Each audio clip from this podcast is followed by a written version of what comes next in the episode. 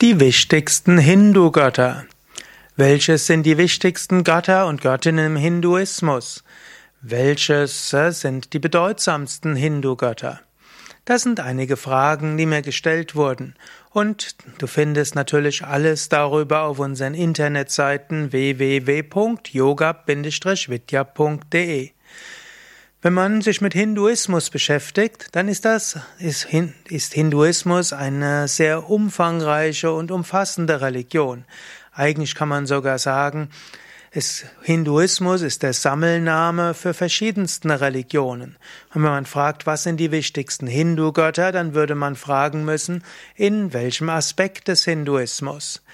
Man könnte sagen, grundsätzlich, wenn man alle hinduistischen Strömungen nimmt, dann gibt es zunächst einmal wichtige männliche Götter, es gibt weibliche Götter, also weibliche Göttinnen, und es gibt dann abstrakte Gottheiten. Man könnte sagen, zunächst einmal besonders wichtig ist Brahman. Brahman ist das Absolute, das Unendliche, das Ewige, das nicht Beschreibbare. Brahman könnte man sagen, wer ist der wichtigste Hindu-Gott? Brahman ist die Gottheit an sich, ohne irgendwelche Eigenschaften nicht vorstellbar. Brahman als Manifestation, also Brahman letztlich als persönlicher Gott wäre Ishvara. Ishvara bedeutet persönlicher Gott, der Herrscher des Universums. Ishvara heißt tatsächlich Herrscher oder Herr. Und so ist Ishvara Herr des Universums, er erhält, schafft und zerstört diese Welt. Dann gibt es Ishvara in drei Hauptmanifestationen. Brahma, Vishnu und Shiva. Brahma ist der Schöpfer. Brahma schafft die Welt. Brahma ist derjenige, der letztlich aus dem Urmeer hervorgegangen ist, derjenige, der dann zunächst die Urgesetze des Universums äh, in sich geschaffen hat und dann die Welt geträumt hat und über seinen Traum diese Welt geträumt hat. Eine der großen Schöpfungsmythen im Hinduismus ist die Vorstellung von Brahma als Träumer und Brahma träumt diese Welt und wir sind Teil des Traumes von Brahma. Der zweite der wichtigen Hindu-Götter ist dann Vishnu. Vishnu ist der Erhalter. Vishnu wird dargestellt als äh, oft stehend mit zwei Händen nach oben, zwei Händen nach unten. Vishnu hat äh, Attribute des Erhaltens, des Schöpfens und des Zerstörens. Vishnu ist irgendwo das Gleichgewicht zwischen Schöpfen und Zerstören.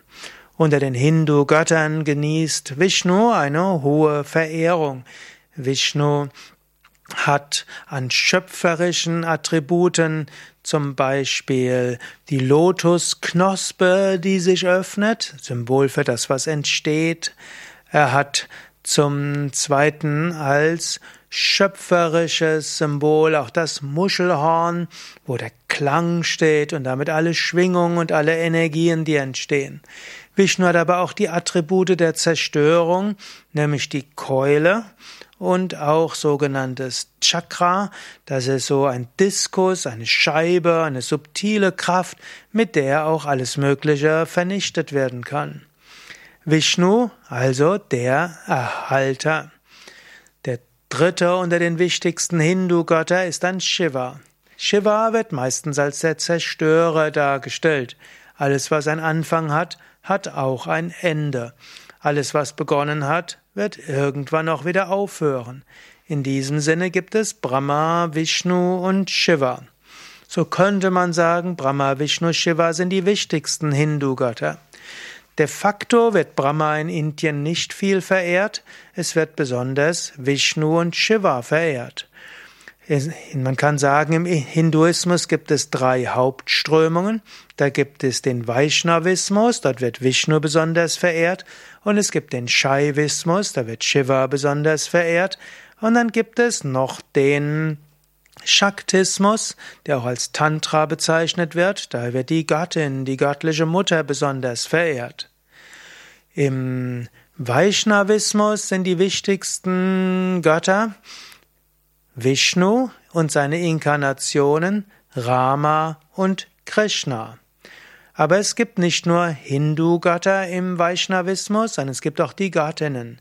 Dort spielt dann Lakshmi eine besondere Rolle als weiblicher Aspekt von Vishnu. Und es gibt dann noch äh, Radha, der weibliche Aspekt von Krishna. Es gibt Sita, der weibliche Aspekt von Rama. Also im Vaishnavismus sind die wichtigsten Götter Vishnu und seine Inkarnationen Rama und Krishna und dann die weiblichen Attribute Lakshmi, Sita und Radha. Im Shaivismus ist Shiva der wichtigste unter den Hindu-Göttern, aber Shiva hat auch zwei Söhne, nämlich Ganesha und Sharavanabhava. Und so sind im Shaivismus die wichtigsten Hindu-Götter Shiva, Ganesha und Sharavanabhava. Aber gerade im Shaivismus spielen auch die weiblich, weiblichen Attribute eine besondere Rolle und Shiva als weiblicher Aspekt hat Shakti. Und Shakti manifestiert sich als Durga und als Kali und als Parvati.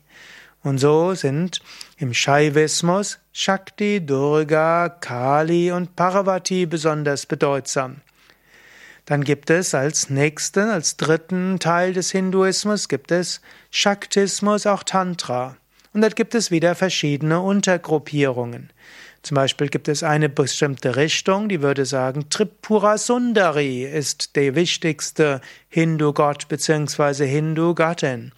Tripura Sundari enthält alles in sich. Und ihre besonderen Manifestationen sind dann Durga, Kali, Lakshmi und Saraswati. Dann gibt es einen anderen Aspekt im Shaktismus, da wird einfach Shakti als die, der wichtigste Aspekt Gottes angesehen. Diese wird dann auch als Devi bezeichnet und ihre wichtigste Manifestation ist Durga. Im anderen Teil des Shaktismus wird Kali als wichtigste Göttin angesehen. Du siehst also, es gibt sehr viel Kunterbuntheit im Hinduismus und es ist ja geradezu charakteristisch im Hinduismus, dass es keine konkrete ja, Autorisierungsstelle gibt, die sagt, das ist Hindu und das ist kein Nicht-Hindu.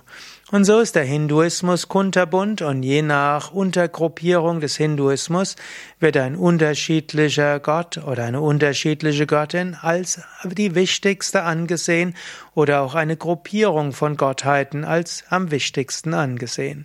Mehr Informationen über all diese Hindu-Götter und Göttinnen findest du auf unseren Internetseiten www.yoga-vidya.de.